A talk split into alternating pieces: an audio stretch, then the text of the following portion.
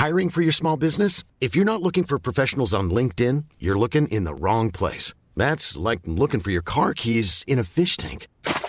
LinkedIn helps you hire professionals you can't find anywhere else, even those who aren't actively searching for a new job but might be open to the perfect role. In a given month, over 70% of LinkedIn users don't even visit other leading job sites. So start looking in the right place. With LinkedIn, you can hire professionals like a professional. Post your free job on linkedin.com slash people today.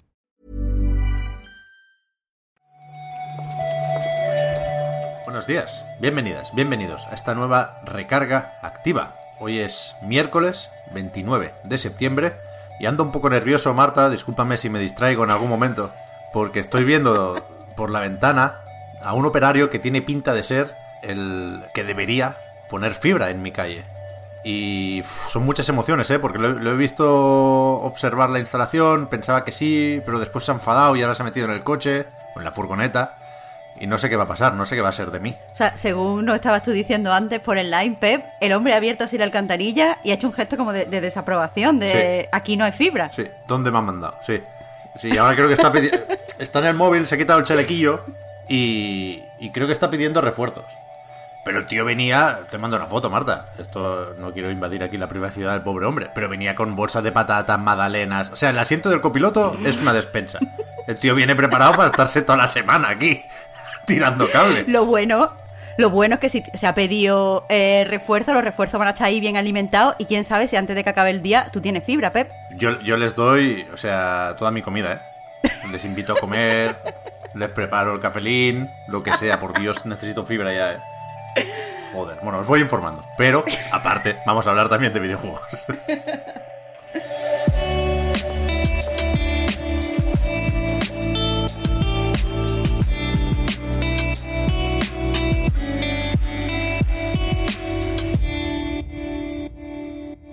Empezamos con New World, Marta, que creo que va a tocar hacer un seguimiento al, yo creo que se puede decir ya, primer gran lanzamiento de Amazon Games.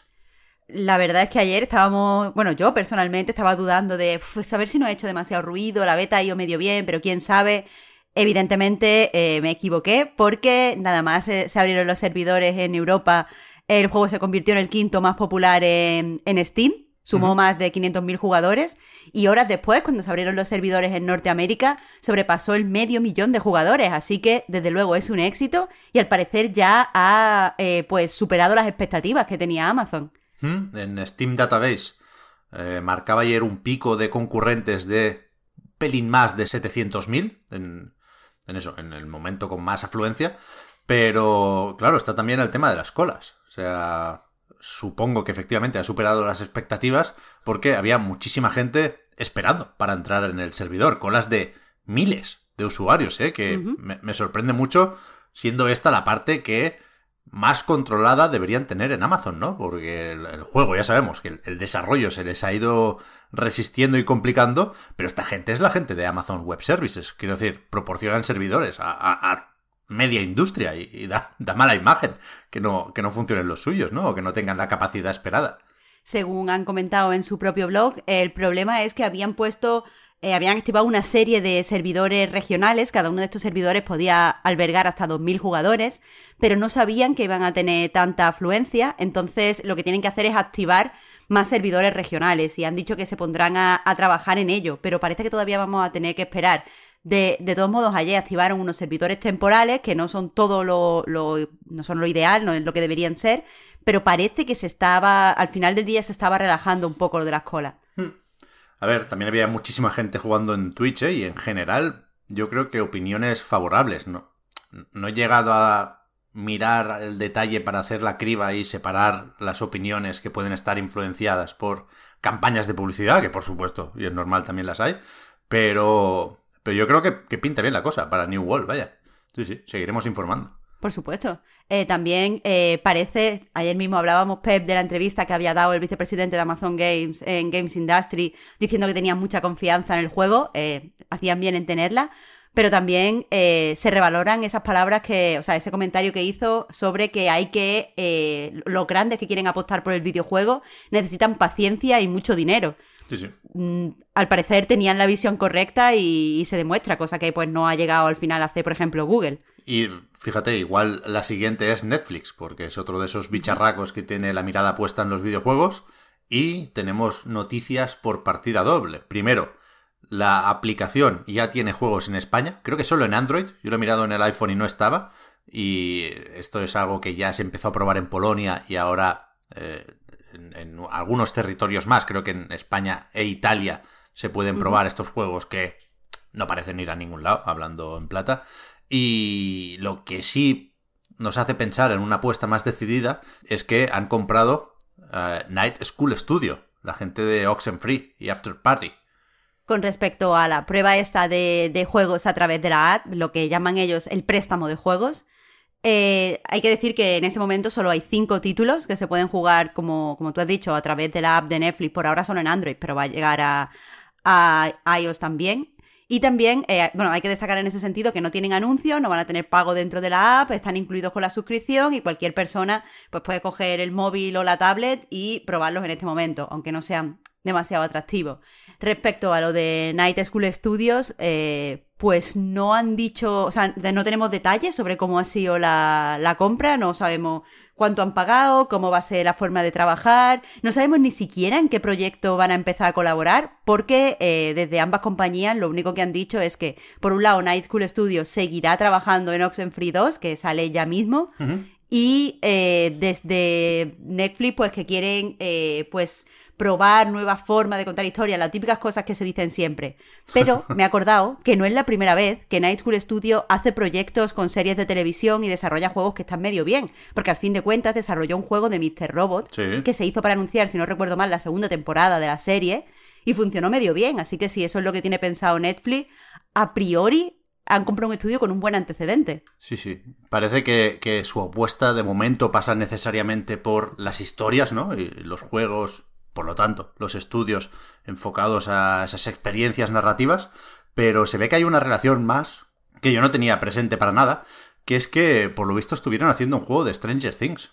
Hacía unos años, en Eurogamer, al comentar la noticia hoy, enlazan un artículo de The Verge de 2019 que dice eso, que Night School Studios estaba preparando un juego de Stranger Things que no se llegó a anunciar porque se canceló de rebote al cancelarse el de Telltale. Con lo cual, Igual lo retoman ahora con alguna temporada nueva de la serie. Espero que no, pero ya bien, Marta, bien, me, sumo, me sumo a, a lo de no Stranger Things. Y terminamos con People Can Fly, que anunció un cambio de estrategia. Dicen que van a trabajar más en juegos AA, probando nuevos géneros y probando cosillas nuevas, mientras eh, utilizan un poco de red de seguridad los shooters AAA, que no sé si serán más Outriders o qué, pero no me importaría eh, que la gente de People Can Fly probara cosas nuevas. A priori suena como una estrategia bastante inteligente, porque lo que van a hacer es eso, expandirse, eh, y o sea, expandirse dividiéndose en dos equipos. Uno, como tú mismo has dicho, va a hacer como cositas ligeramente más experimentales. Quieren sacar el primer juego este AA alrededor del 2024 y eh, por otro lado mantener como un, equipo más grande trabajando en un juego mucho más ambicioso y centrado pues eso en, shooter AAA.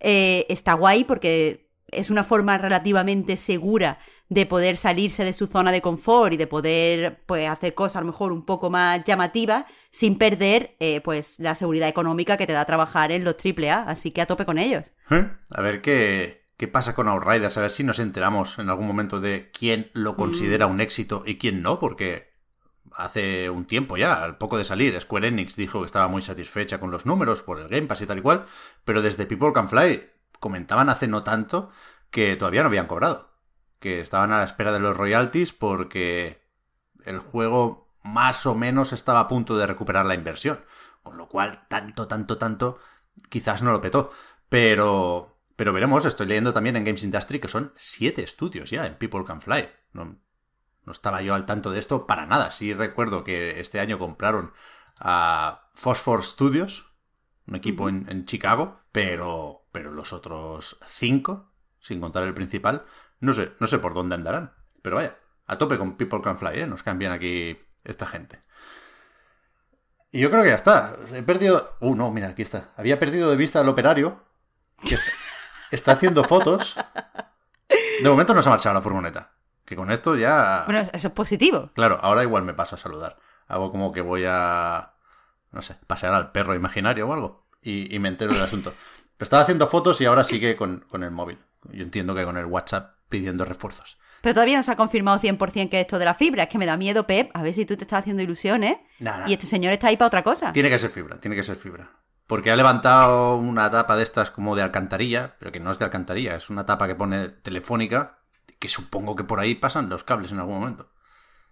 Tiene que ser, No tiene que puede. ser. Pero yo me entero ahora. ¿eh? Edito esto rápido y Claro. voy para allá a saludar. Tú mañana nos cuentas cómo ha resultado todo, Pep. Uf, espero que bien, ¿eh, Marta? Necesito internet, ¿eh? Nos jugamos Bueno, pues mucho aquí. Jueves empezamos con buenas noticias. Yo espero que sí, yo espero que sí. Que además toca hacer el podcast reload el viernes en Twitch, ¿eh? Si no me tengo que ir a casa de mis padres. En fin, hasta aquí la recarga activa de hoy. Seguiremos viendo cómo va la cosa con, con New Wall, que hoy no afloja, ¿eh? están durmiendo los americanos y, y aún así vuelven a ser 400.000 usuarios ahora mismo pegándole al, al MMO. Y, y seguiremos atentos a lo que vaya dejando la actualidad del videojuego. Gracias Marta por haber comentado la jugada hoy y hablamos luego. Gracias a ti, Pep. Hasta mañana. Chao, chao.